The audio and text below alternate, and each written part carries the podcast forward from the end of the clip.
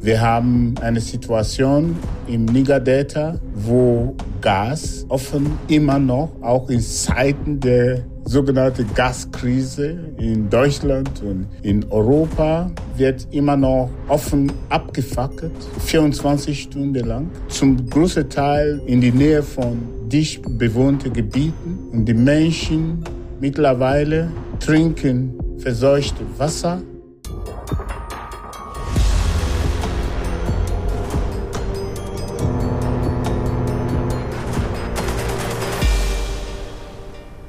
Moin und herzlich willkommen zu einer neuen Ausgabe Ocean Crime. Ich bin Madeleine und ich sitze hier zusammen mit Maja.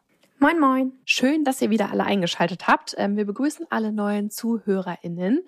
Und ich habe einen Kommentar gelesen bei Instagram, dass wir nicht immer sagen sollen, wir sprechen über das größte Umweltverbrechen, sondern über eines der größten Umweltverbrechen. Wir könnten es auch als Überschrift für den Podcast nehmen, weil wir immer über Umweltverbrechen sprechen und zwar über riesige Umweltverbrechen, die häufig unter dem Radar laufen. Und ähm, apropos Umweltverbrechen ähm, und unsere letzten Folgen, da wollte ich nochmal Bezug nehmen. Und zwar habe ich etwas gelesen, was sehr spannend ist. Wir haben ja schon mal über Delfine in Gefangenschaft gesprochen. Und es ist jetzt was sehr Erstaunliches passiert. Und zwar gibt es ähm, Roboter-Delfine. Und wenn man sich da Videos anguckt, die sehen wirklich so aus wie normale Delfine. Und das könnte ein richtiger Meilenstein sein für zum Beispiel Delfinshows. Also ein kleiner Hoffnungsschimmer am Start der Folge. Und ähm, jetzt steigen wir ins richtige Thema ein. Und wo sind wir heute? Wir bewegen uns auf dem Kontinent Afrika. Waren wir da bisher schon mal in unserer Folge? Ja, ähm, bei unserer Sea Shepherd-Folge waren wir. Ah ja, Benin. Benin. Genau. Aber heute sind wir, na, wir sind gar nicht so weit weg. Nee, Nachbarland. Nachbarland. Wir sind heute, ja, beim Niger-Delta, und zwar Nigeria. Nigeria ist ein Land in Westafrika und grenzt an den Atlantik und ist ein Land, was am Golf von Guinea liegt und beherbergt sehr viele Naturschätze und vor allen Dingen eine wunderschöne Flora und Fauna. Es gibt sehr viele Natursehenswürdigkeiten, Wildtierreservate und auch unter anderem geschützte Gebiete, auch Nationalparks, wie zum Beispiel den Yankari Nationalpark. Und eines der besondersten Sachen an Nigeria ist auf jeden Fall das Niger-Delta. Das ist riesig, riesig groß, etwa 70.000 Quadratkilometer. Und von denen sind 80 Prozent saisonal überflutet. Also eines der größten Feuchtgebiete weltweit. Und nicht nur das, sondern die Mangrovenwälder sind die drittgrößten der Welt und die größten in Afrika. Und allein in dieser Region leben etwa 12 Millionen Menschen. Und insgesamt hat Nigeria um die 200 Millionen EinwohnerInnen. Also sehr, sehr viel. Das wusste ich nämlich auch nicht. Ist eines der bevölkerungsreichsten Länder Afrikas. Ja, und auch ein, ist ein Lebensraum von unter anderem seltenen Primatenarten. Es hat Savannen, Regenwälder und ist einfach sehr, sehr vielfältig. Und dieses Niger-Delta, äh, um das es jetzt auch heute vor allem viel geht, ist ein hochkomplexes Ökosystem. Sehr, sehr beeindruckend und eine richtige Schatzkammer. Schatzkammer deshalb, jetzt nicht, weil da die großen Goldbrocken lagern, sondern in flüssiger Natur. Und zwar mehr als 25 Milliarden Barrel Öl lagern unter dem Boden. Also das ist das, was man, was man schätzt. Also ist es für das Land, wie wir heute in der Folge hören werden, Fluch und Segen zugleich. Und damit ihr eine Einordnung bekommen könnt, weil das wusste ich selber auch gar nicht, wir haben die Möwen wieder im Hintergrund, falls ihr sie hören könnt. Ein Barrel ist ein Maß, was eben für Öl eingesetzt wird und kommt aus dem Englischen und bedeutet Fass oder Tonne. Also hat man direkt eigentlich ähm, ein Bild vor Augen, wie viel Öl es ist. Und ja, wie gesagt, 25 Milliarden Barrel Öl lagern dort ja, beim Niger-Delta. Und dieses Öl wird ähm, seit den 50er Jahren gefördert. Und das hat erhebliche Auswirkungen auf das ganze Ökosystem. Und dazu haben wir mit einem Experten gesprochen, der selber aus Nigeria kommt, und zwar mit Peter Emorinken Donatus. Mein Name ist Peter Emorinken Donatus. Ich komme aus Nigeria, bin 56 Jahre alt, lebe in Deutschland seit über drei Jahrzehnten, damals geflüchtet aufgrund des Militärregimes äh, bzw. der Militärunterdrückung im Lande und auch die Folge unserer Protesten gegen die Zerstörung unserer Umwelt und damit auch unserer Lebensgrundlagen im Niger-Delta. Das Niger-Delta, das ist äh, äh, dort, wo das Ölvorkommen Nigeria sich befindet.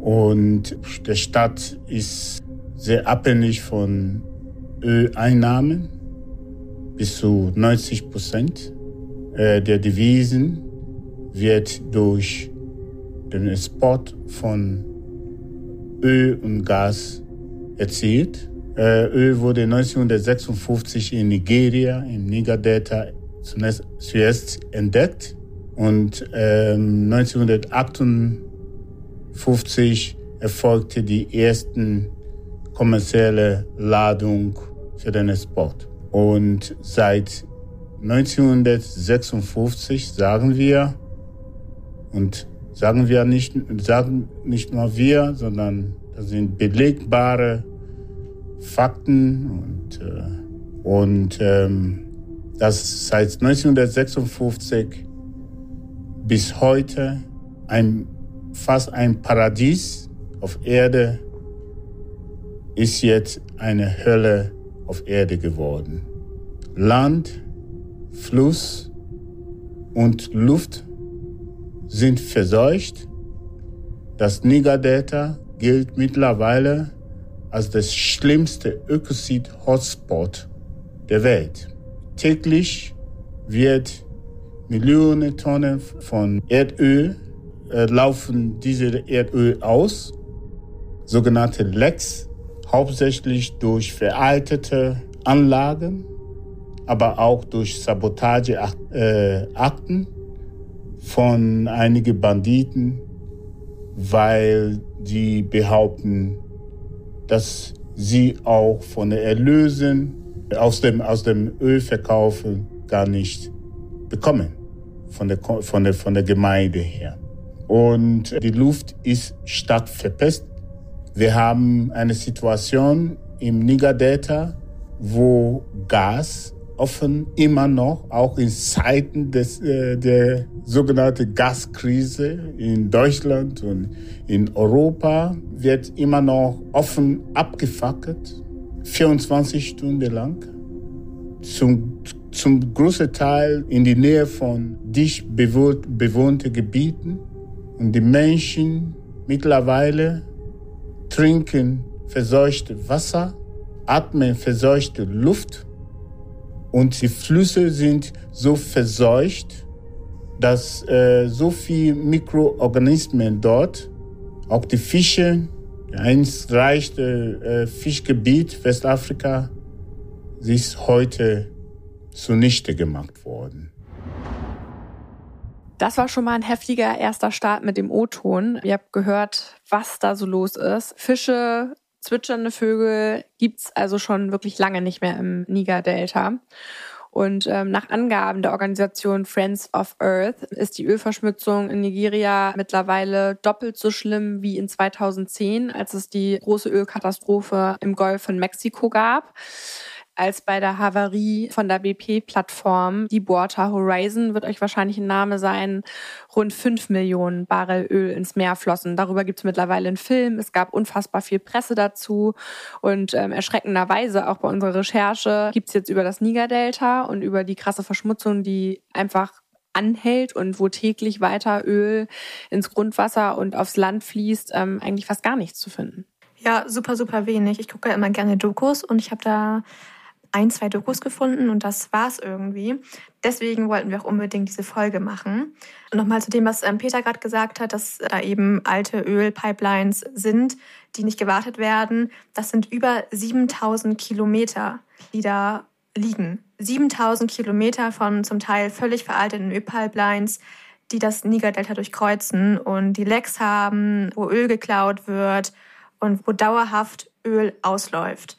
Wie, wie kann es jetzt dazu kommen? Das ist natürlich ähm, die große Frage. Wie kann dieses, dieser Ocean Crime, weil das natürlich irgendwann in die Ozeane fließt von dem Fluss, wie kann es dazu kommen? Und ähm, da kommt jetzt der Shell-Konzern ins Spiel. Shell wird jetzt wahrscheinlich jedem von euch ein Begriff sein. Wenn man an das Logo denkt, eine Muschel. Das ist eigentlich schon der Witz an der ganzen Sache, dass da eine Muschel im Logo drin ist.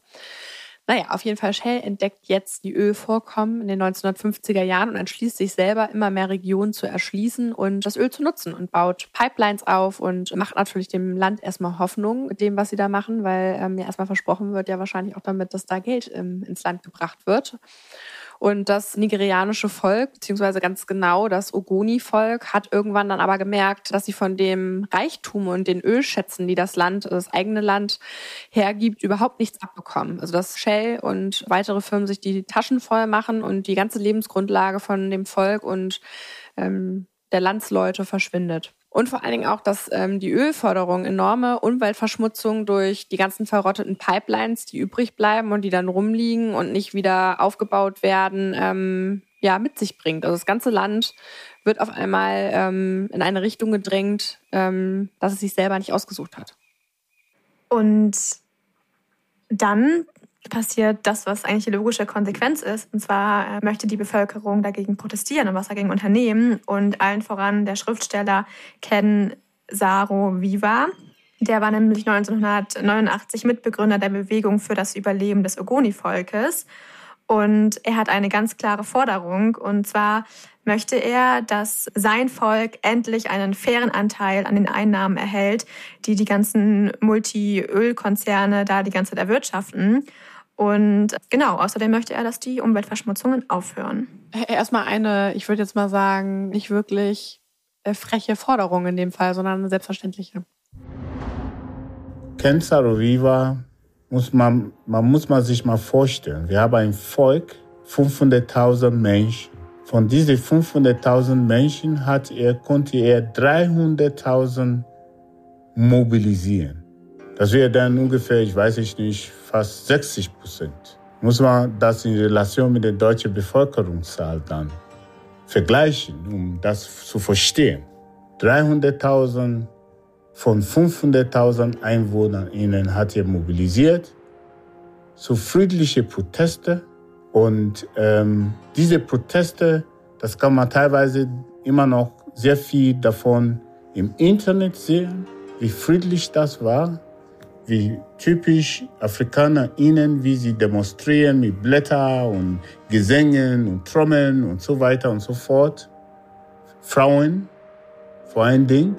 Und ähm, zur gleichen Zeit hat Ken Saroviva ähm, angefangen, äh, Netzwerke zu, Kooperationen, Partnerschaften zu, zu, ähm, zu bilden, äh, zu europäische, also zu Umweltverbänden in Europa und Amerika.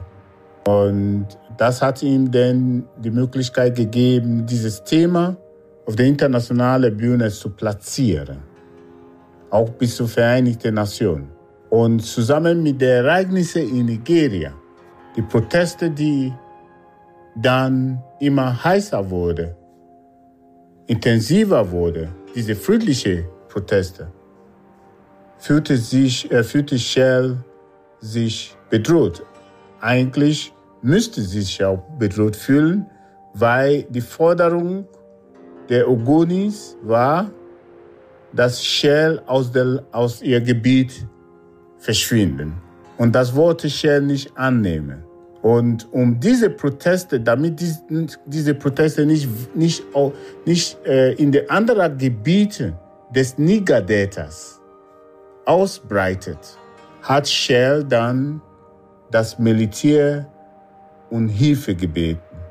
Und wie das nigerianische Militär war und immer noch ist, kamen sie dorthin und haben sie Frauen vergewaltigt, Männer, Frauen, alle viele massakriert, Häuser niedergebrannt.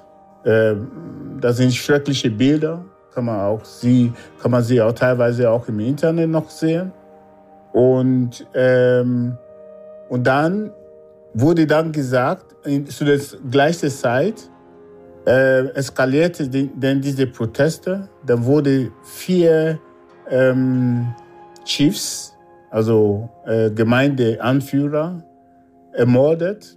Zu dem Zeitpunkt, wo Ken Salviva eine Art Hausverbot bekommen hat vom Militär, dass er nicht in, in diesem Gebiet da nicht, der durfte nicht rein, in, auch in sein Dorf oder in dieses ganze Gebiet.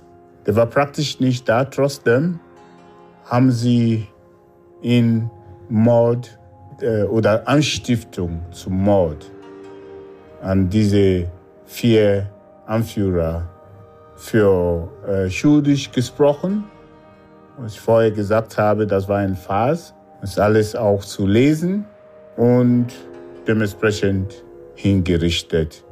Ich sage bewusst im Auftrag des Share Konzerns, denn es ist, ich sage das ohne Angst, weil das bewiesen ist. Selbst Shell müsste Millionen Dollar zahlen an Familie von Ken Saro-Wiwa, eine Art Ausgleich, um eine riesige Blamage vor einem US-Gericht zu verhindern. Und auch weitere Belege, die in der Zwischenzeit auch rausgekommen sind, belegen auch Komplizenschaft ja, dieses äh, Konzerns in diese ganze äh, traurige Geschichte. Und es laufen auch immer noch Prozesse gegen Shell, sowohl in England, Italien, Frankreich, auch wegen Korruption in Nigeria. Das war jetzt ganz schön schwere Kost und ich glaube, man muss diesen O-Ton erstmal ganz schön sacken lassen, was da alles so los ist. Und ich finde es immer sehr interessant, weil ja, die Nachrichten, die zu uns durchdringen, jeglicher Form, das ist jetzt natürlich alles schon ein bisschen länger her, haben so ein geringes Ausmaß und Bedeutung, beziehungsweise werden so wenig hochgehalten. Und ja, also ich finde, das ist schon einer der krasseren Crimes, auch wenn die alle krass sind, ähm, die wir so behandeln, die viel zu wenig Aufmerksamkeit bekommen. Aber wir haben jetzt den 10.11.1995 und Ken Saru Viva wird jetzt öffentlich in Port Harcourt durch den Strang hingerichtet und damit international zur Ikone für Umweltschutz und auch für Menschenrechtsbewegung.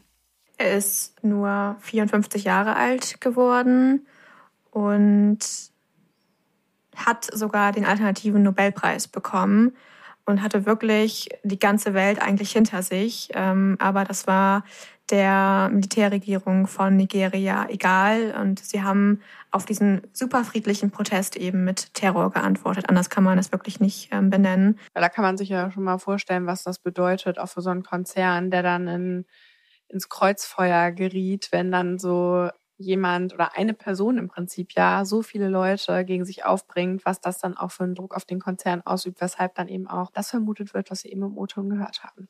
Peter selber, ähm, als das alles passiert ist, ist er ähm, ungefähr 22 Jahre alt und er hat sich diesen Massenprotesten damals angeschlossen. Ich wurde im Zuge der Proteste dann festgenommen, zusammen mit verschiedenen Aktivistinnen und dann wurde ich eingesperrt, äh, achteinhalb Monate lang. Incommunicado-Haft nennt man das, ohne Kontakt zur Außenwelt. Viele haben das nicht überlebt. Die Einzelheiten de, des Erlebnisses dort im Gefängnis möchte ich hier nicht darstellen, weil das auch sehr grausam war. Aber äh, ich habe das überlebt im Gegensatz zu verschiedene, äh, viele Leute. Und ähm, ja, schließlich hat mein Vater mich rausgekauft und äh, müsste ich das Land verlassen. In Peters O-Ton haben wir jetzt nur so ganz seicht entnehmen können, was das für ihn bedeutet hat. Also er hat äh, nicht vor den Zaun gehalten und hat wirklich durchklingen lassen, dass das die schlimmste Zeit in seinem Leben war dort im Gefängnis und äh, die Isolationshaft einfach die ja die wirkliche Folter ist, überhaupt gar keinen Kontakt zu irgendjemandem zu haben.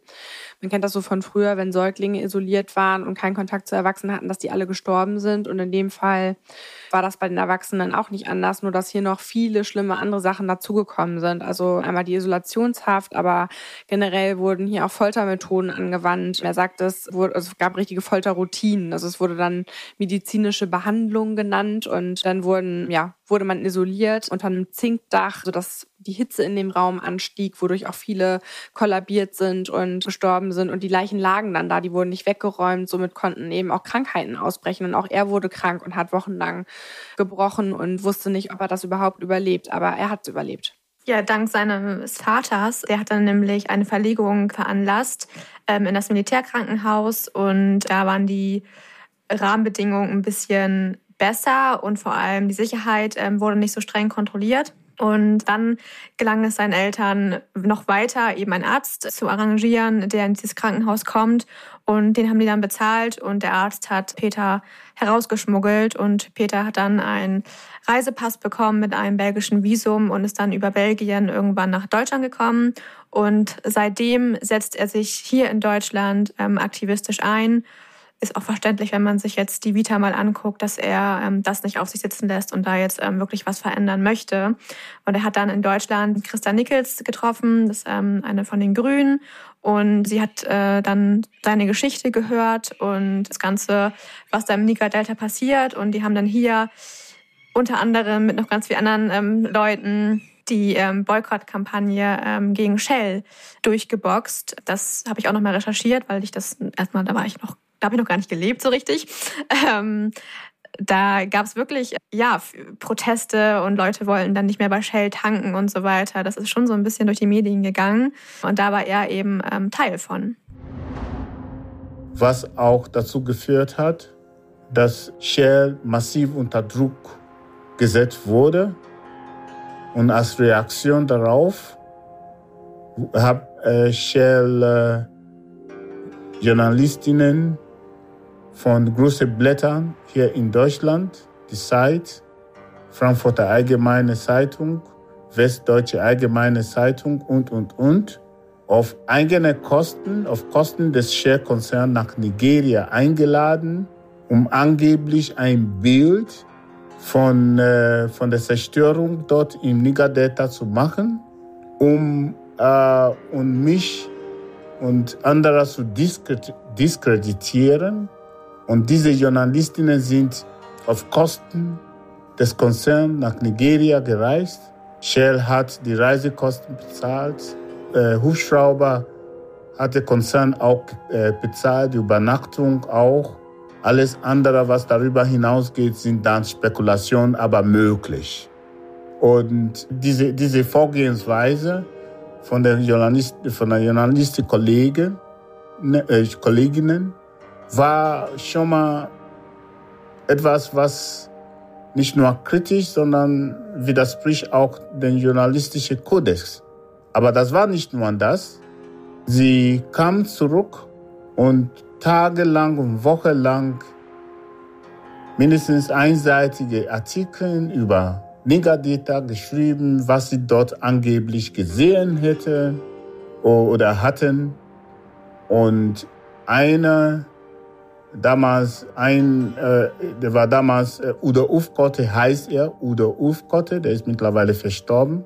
Damals Afrika-Redaktor bei der Taz und ein Rassist, was auch durch seine Betätigung in den letzten zehn, in seinen letzten äh, äh, zehn Jahren Leben bestätigt hat einer der GründerInnen der identitären Bewegung in Deutschland, der auch selber zugesagt, äh, zu, äh, zugegeben hat in seinen Büchern, dass er für alle wichtigsten Geheimdienste der Welt gearbeitet hatte.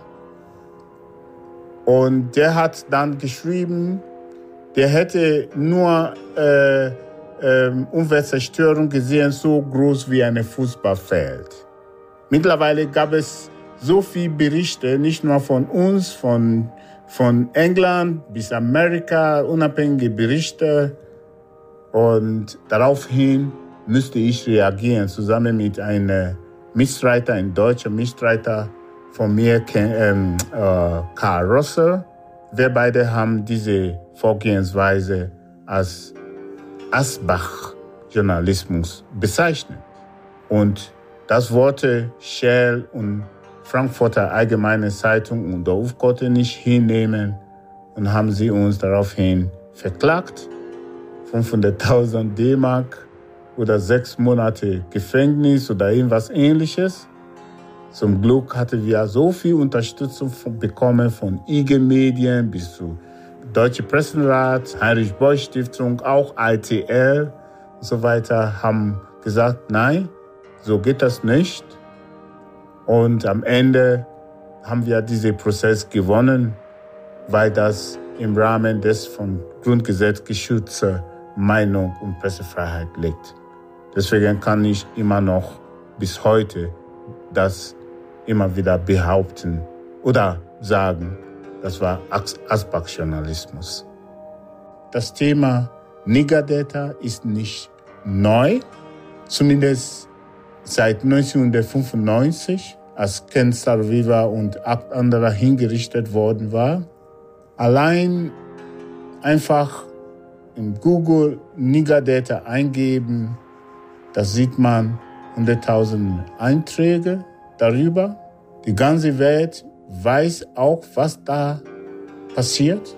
Es gibt aber es gibt auch einen UN-Bericht darüber, 2011 zum Beispiel, dass das Gebiet Niger Delta so verseucht ist, dass man mindestens 30 Jahre dafür braucht, um dieses Gebiet wiederherzustellen, was sehr, sehr, sehr, sehr optimistisch eingeschätzt worden. Denn es gibt Gebiete, die viele, viele Gebiete, die sogar seit 40 Jahren verseucht sind. Bis heute, wenn man dahin geht, ist immer noch wie vor 40 Jahren. Die gesamte, die, die, äh, die gleiche Gestank dass ähm, Shell jetzt relativ viel Geld in die Hand nimmt, ähm, wie in dem Beispiel von Peter eben mit den Medienhäusern, die da eingeladen werden, um eben das Image ähm, aufzubessern, ist jetzt keine Seltenheit. 2009 zum Beispiel zahlt Shell 15,5 Millionen US-Dollar an die Hinterbliebenen von ähm, Ken Saro Viva und die anderen ähm, Hingerichteten im Rahmen des Protestes. Shell sagt dazu aber selber, das ist keine Schuldanerkennung, sondern einfach eine menschliche Geste. Weil man einfach mal so 15,5 Millionen Euro zahlt, wobei das ja auch, wenn man das nochmal ins Verhältnis setzt, immer noch verdammt wenig Geld ist. Aber gut, lassen wir mal stehen. Ja, lassen wir einfach mal so stehen. Ähm, es ging dann auf jeden Fall weiter. Und zwar 2015 flossen nochmal 84 Millionen US-Dollar an die BewohnerInnen des Dorfes Bodo. Da ist nämlich 2018 und 2009 eine ja, Katastrophe passiert. Und zwar ist Öl aus den Pipelines von Shell ausgetreten. Und zwar nicht nur ein bisschen Öl, sondern 2008 Millionen Liter Rohöl liefen da aus und zerstörten mal ebenso die Lebensgrundlage von mehr als 15.000 Menschen. Also auch da eine, eine Wahnsinnsnummer, aber auch ein Wahnsinnsschaden, der da angerichtet wurde. Und das geht noch weiter. Ähm, jetzt letztes Jahr ähm, wurde eine weitere Summe bekannt gegeben, die Shell zahlen muss, und zwar 95 ähm, Millionen Euro an betroffene Dörfer, die eben auch ähm, von diesem ganzen, von der ganzen Umweltkatastrophe betroffen sind. Und der Prozess zieht oder hat sich jetzt ähm, fast 13 Jahre gezogen, weil damals, 2009, hat Eruk Do, ähm, ein einfacher Bauer und Fischzüchter, ähm, Shell verklagt, da er eben nichts mehr anbauen konnte. Er konnte nichts mehr fischen, weil er nur noch eine schwarz klebrige Brühe vorfand. Und der hat Shell dann eben ja angeklagt. Und das hat sich sehr, sehr lange hingezogen, weil ähm, Shell immer wieder gesagt hat, dass es kein Fehlverhalten von Shell sei, sondern dass für die ganzen Verseuchungen eben Diebe verantwortlich seien, die da ähm, die Ölplattform anzapfen. Aber das Berufungsgericht in Den Haag fand das nicht so überzeugend und hat jetzt eben diesen Bauern Recht gegeben. Und das ist wirklich ein Meilenstein und auch ein Präzedenzfall. Das ist eben, dass man Unternehmen wirklich dafür anklagen kann, wenn die für eine Umweltkatastrophe verantwortlich sind. Also ein gutes Beispiel und da bin ich auf jeden Fall gespannt, ähm, was daraus jetzt noch so folgt, weil das Urteil eben wirklich noch nicht so lange her ist. Also es gibt immer mal wieder juristische Positivurteile und das Ganze ist ja nicht vorbei, sondern das Ganze geht ja jetzt die ganze Zeit noch weiter. Aber was man sagen kann und was man mittlerweile weiß, dass im Vergleich zum Rest des Landes die Lebenserwartung der dort 30 Millionen lebenden Menschen durch die ganze Verschmutzung von Luft, Gewässern, Böden und der Nahrung um etwa zehn Jahre gesunken ist. Und die Lebenserwartung ist generell schon nicht besonders hoch. Ähm, man vermutet, die liegt so bei 54 Jahren. Die Statistiken sind sehr schwierig zu eruieren. Es gibt keine hundertprozentigen Zahlen, aber das heißt, die Leute werden knapp um die 40 Jahre alt. Das ist halt auch nicht besonders viel. Mein Bruder, mein einziger Bruder ist letztes Jahr gestorben an Lungenkrebs. Und obwohl er sein ganzes Leben lang noch nie Alkohol getrunken hatte und Zigarette getrunken hat. Und das ist kein Einzelfall, der ist mit 50 gestorben. Im Niger-Delta, der ist in Ouara gestorben, im Niger-Delta.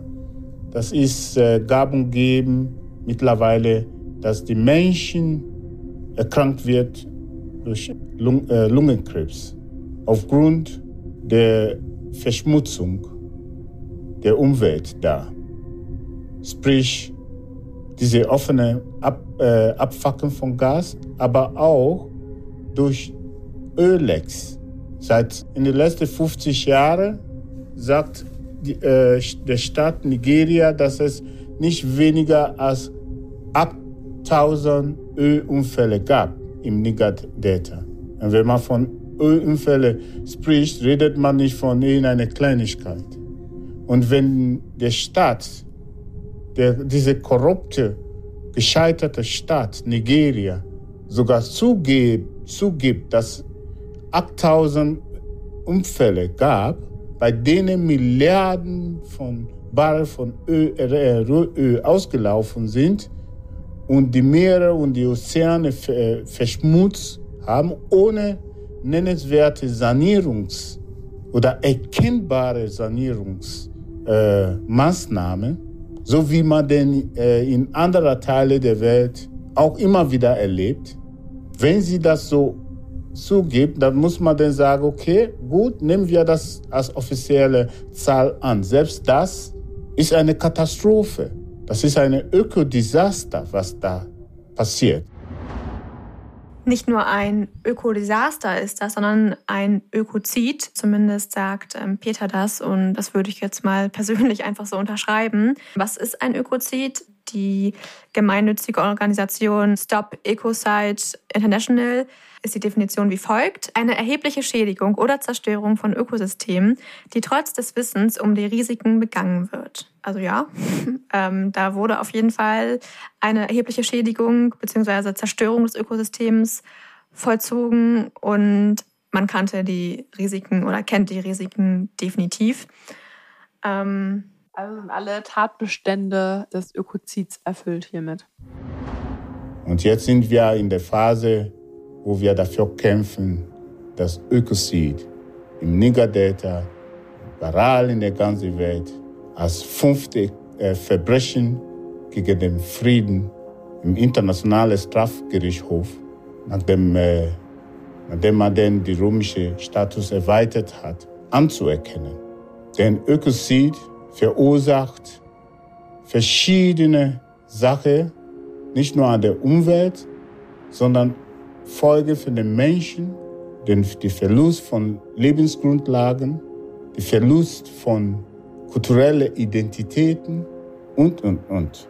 Und es wird Zeit, dass die Weltgemeinschaft Ökozid als Straftatbestand äh, anzuerkennen auf völkerrechtlicher Ebene. Dafür setzen wir uns ein. Und letzter Satz dazu. Und dafür hatte ich oder habe ich vor zwei Jahren ungefähr ein Bündnis mit verschiedenen äh, Bewegungen in Deutschland initiiert, um äh, diese Kampagne in Deutschland voranzutreiben.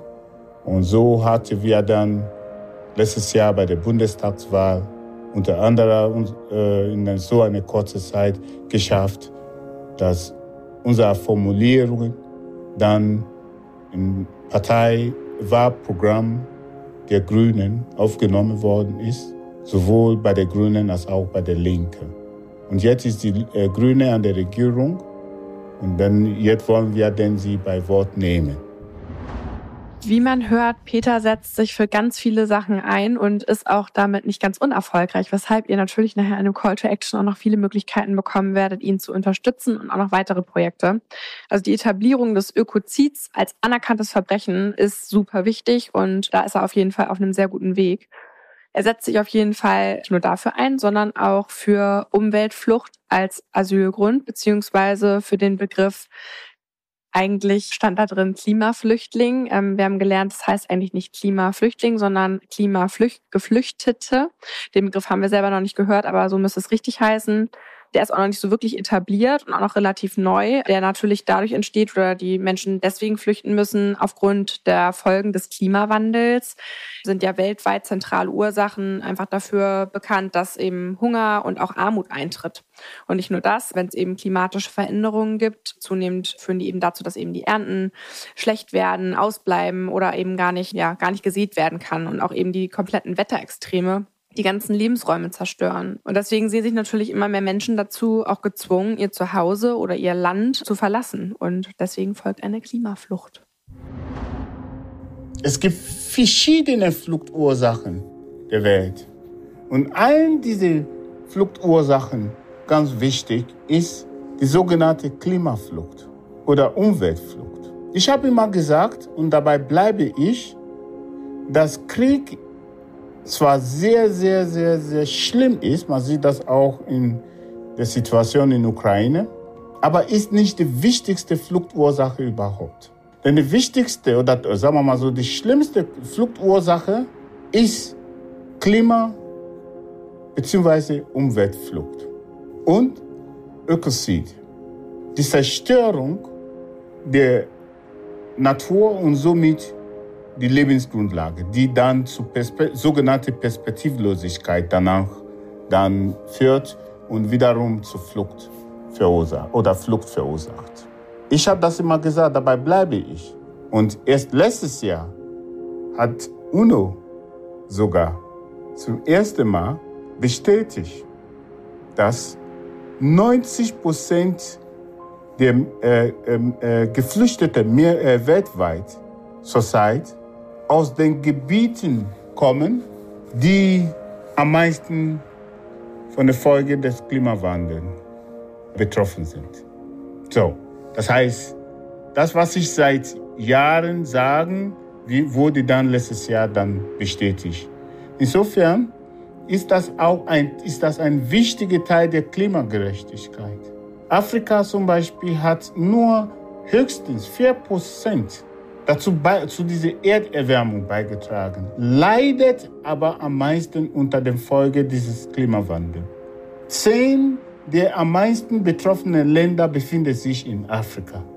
Und dementsprechend fordere ich, dass die Genfer Flüchtlingskonvention reformiert wird, um Opfer von Ökozide und dem Klimawandel Schutz zu geben. Denn es kann nicht sein, dass europäische Unternehmen nach Afrika kommen, beuten die Natur und den Menschen so brutal aus, verarmen die Menschen, dass die Menschen keine andere Möglichkeit haben, als diese gefährliche Weg zu nehmen über die Sahara bis zum Mittelmeer. Zehntausende sind bis jetzt gestorben da wären wir jetzt auch schon bei unserem Call to Action.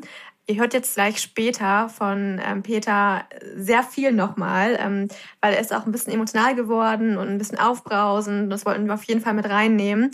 Er hat nämlich einmal ähm, einen Call to Action auf staatlicher Ebene und dann nochmal, was man individuell machen kann. Also bleibt äh, kurz dran, weil jetzt haben wir noch mal selber ein paar ähm, Hinweise. Ja, wir versuchen natürlich immer bestmögliche Call to Actions zu finden, in denen ihr sofort tätig werden könnt oder in denen ihr sofort etwas machen könnt und meistens auch am liebsten mit wenig Aufwand. Und zwar in erster Linie möchten wir einmal darauf hinweisen, dass es total wichtig ist, Organisationen und NGOs vor Ort zu unterstützen, denn die sind meistens schon mit Organisationen auch hier vor Ort in Kontakt. Und somit findet der beste Austausch statt und vor allen Dingen auch die Leute, die dort in dem Land leben, werden unterstützt und ihre Arbeit wird auch unterstützt und sie werden nicht übergangen. Und da gibt es eben die Environmental Rights Action, die man unterstützen kann. Stop EcoSite International hatten wir in unserem Podcast erwähnt und natürlich auch die, in der Peter tätig ist, Friends of the Earth. Die werden wir alle verlinken. Es gibt auch noch eine Reportage, von der wir auch einige Infos gezogen haben zu diesem Podcast, die wir nochmal verlinken werden. Da habt ihr nochmal ein paar Bilder dazu, weil das wirklich auch schockierend war, das nicht nur zu hören, sondern auch wirklich nochmal zu sehen, wie das aussieht und das wirklich einfach, wirklich einfach alles voll Öl ist. Generell wäre es natürlich super, wenn ihr eine Reichweite habt oder ihr bei einer Zeitung oder einem Magazin arbeitet oder jemanden kennt, der bei einer Zeitung oder einem Magazin arbeitet, wenn ihr auf das Thema ähm, aufmerksam macht, dass darüber berichtet wird und es eben nicht noch weiter in der Versenkung verschwindet oder eben auch auf unseren Podcast aufmerksam macht und die Leute über unseren Podcast erfahren. Genauso dürft ihr natürlich gerne euren Senf dazugeben und unseren Podcast in euren Stories teilen und uns verlinken. Darüber freuen wir uns immer wahnsinnig. Und jetzt haben wir wieder einen laufenden Call to Action, den ihr jetzt sofort machen könnt. Und zwar nehmt euch doch gerne einmal euer Handy und kopiert den Link zu unserem Podcast und schickt den an eure beste Freundin oder euren besten Freund oder euren Partner oder eure Partnerin und empfiehlt den Podcast, falls diejenige oder derjenige den noch nicht gehört hat und ähm, fordert sie auf, uns zu folgen. Das würde uns sehr helfen. Und ja, Hast du noch was hinzuzufügen? Nein, bleibt jetzt unbedingt dran für Peters Worte, weil sie regen einen sehr, sehr zum Nachdenken an, gerade wo wir vor der Frage stehen, wo bekommen wir unser, unsere Ressourcen her. Ähm, hört Hört zu jetzt. Ah, ganz, ganz kurz noch vorweg. Ich habe ich hab eins vergessen. Wir wollten gerne noch uns äh, einmal bedanken für die tollen positiven Kommentare von euch generell, die schon auf den Kanälen äh, passieren. Und da wollten wir noch mal gerne einen vorlesen. Und zwar ist das der äh, Kommentar von Jess. Äh, das ist der erste Podcast, den ich immer weiter verfolge und mich richtig auf die nächste Folge freue. So wichtige Themen und euer Call to Action am Ende motiviert einen, noch mal mehr immer weiterzumachen. Vielen Dank für eure Arbeit. Ich hoffe, das seht ihr genauso. Und jetzt viel Spaß mit dem O-Ton. Danke fürs Zuhören. Tschüss. Tschüss. Alle reden von Klimawandel. Und ich frage mal, was ist denn die Ursache für diesen Klimawandel? Ist das nicht die Zerstörung unserer Umwelt seit Jahrhunderten bis heute? Ist, ist das nicht dieser äh, Vandalismus an Umwelt und Natur, die diese Krise verursacht hat? Wenn wir denn wissen, dass die Hauptursache des Klimawandels die Zerstörung des Umwelt ist, dann müssen wir rangehen. Müssen wir das stoppen? Müssen wir die Mensch, äh, also müssen wir das regulieren? Müssen wir ähm, dafür sorgen, dass die Menschen, die trotzdem die Umwelt zerstören, zerstören, in Deutschland, in Europa, aber auch in Afrika, in diese rohstoffreichen Regionen, dann müssen wir die zur Rechenschaft ziehen, Präsidenzen schaffen. Müssen wir diese Teil, diese Abschreckungsteil des Strafrechts nutzen. Auch die Finanzier von klimakillenden Praktiken müssen auch im Visier äh, Ermittler sein. Es muss eine Regulierung geben. So, warum sollte man denn nicht über Ökozidgesetz sprechen?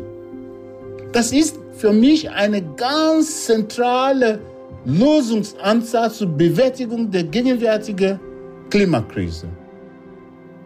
Deswegen die erste Forderung natürlich, und das wäre gut, wenn ihr das weiter erzählen, diese Geschichte über das Ökozidgesetz als zentrale Lösungsansatz zur Bewältigung der gegenwärtigen Klimakrise weiter erzählen, Menschen mobilisieren dafür, Politiker ihnen Fragen stellen, sie dazu bringen, ihre Stimme zu erheben, endlich, dass dieses Über ein Ende findet, zumindest ein Versuch, die, unsere gemeinsame Erde zu retten, die Erde. Und mein zweiter Vorschlag ist, dass ich denke, dass auf individueller Ebene Klimagerechtigkeit ist kein Konzept der, der Deutschen oder der Weißeuropäer oder was weiß ich. Klimagerechtigkeit kommt aus dem globalen Süden. ist ein Konzept aus dem globalen Süden. Und diese Bewegung jetzt so zu, zu eignen, ist nicht nur, es ist unlogisch, es schadet auch die ganze Kampf, äh, Kämpfe. Denn die Glaubwürdigkeit dieser Kämpfe steht hier zur Diskussion. Es kann nicht sein, dass Menschen aus den betroffenen Ländern, die sogar diese Konzepte vorgebracht haben, einfach in den Hintergrund gedrängt werden, obwohl dieselbe Kollektiv dieses Problem maßgeblich verursacht haben. Das ist nicht nur das, übernehmen dieses Konzept des Klimagerechtigkeit ohne die Perspektive, die aus dem globalen Süden wird sogar noch nicht mal mit übernommen. Man übernimmt diese eurozentristische Lösungen, die Risiken wiederum für uns bedeutet. Bitte google nach Tansania und sieht, was in Maasai passiert. Während wir jetzt sprechen, wird Pipelines größte, längste, äh, heiß, beheizte Pipeline gebaut in, in Uganda, in diese ganzen Regionen dort. Und um unsere Versorgungssicherheit in Europa zu sichern. Während wir jetzt sprechen, wird die längste Offshore-Pipeline der Welt, 7000 Kilometer von Nigeria, die längste Offshore-Gaspipeline der Welt, von Nigeria über zwölf afrikanische Länder.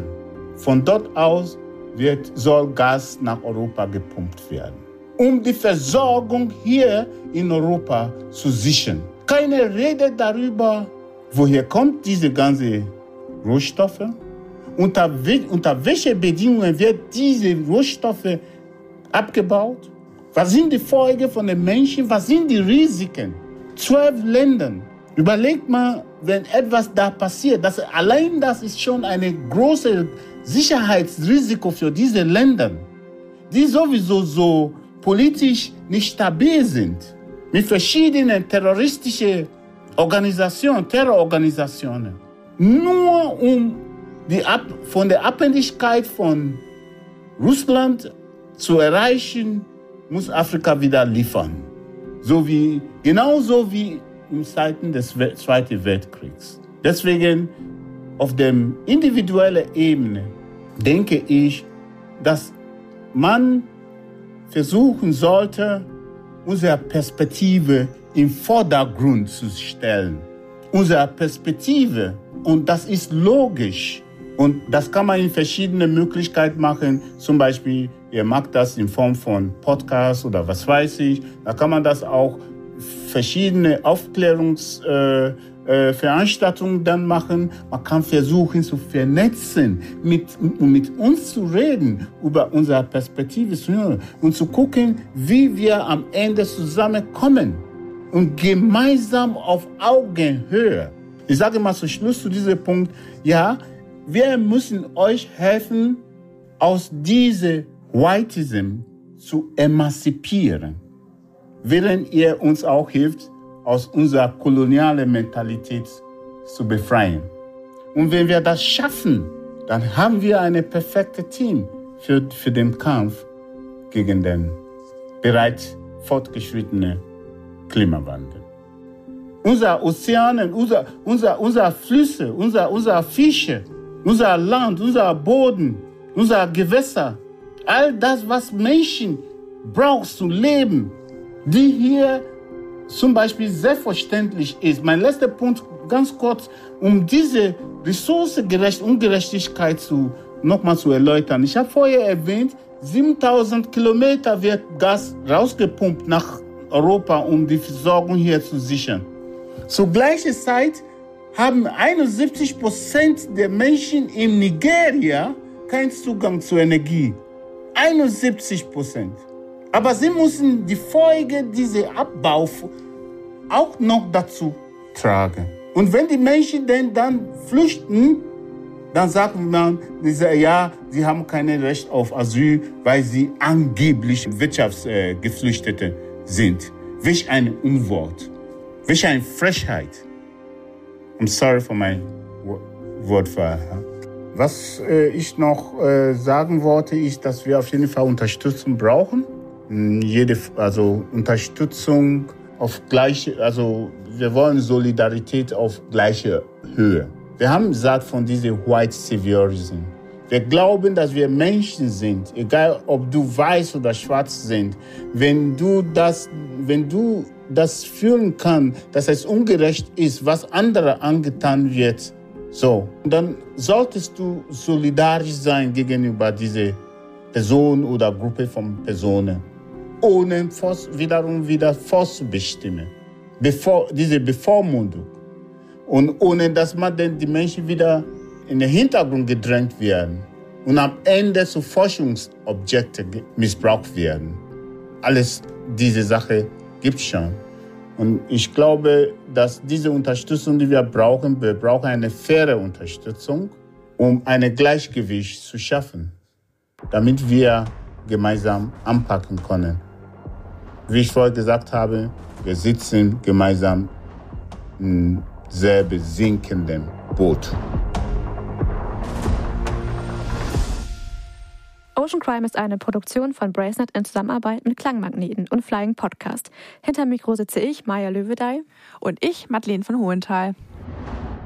Die Inhalte unseres Podcasts haben wir aus erster Hand und wurden mit größter Sorgfalt recherchiert. Für die Richtigkeit, Vollständigkeit und Aktualität der Inhalte können wir jedoch keine Gewähr übernehmen.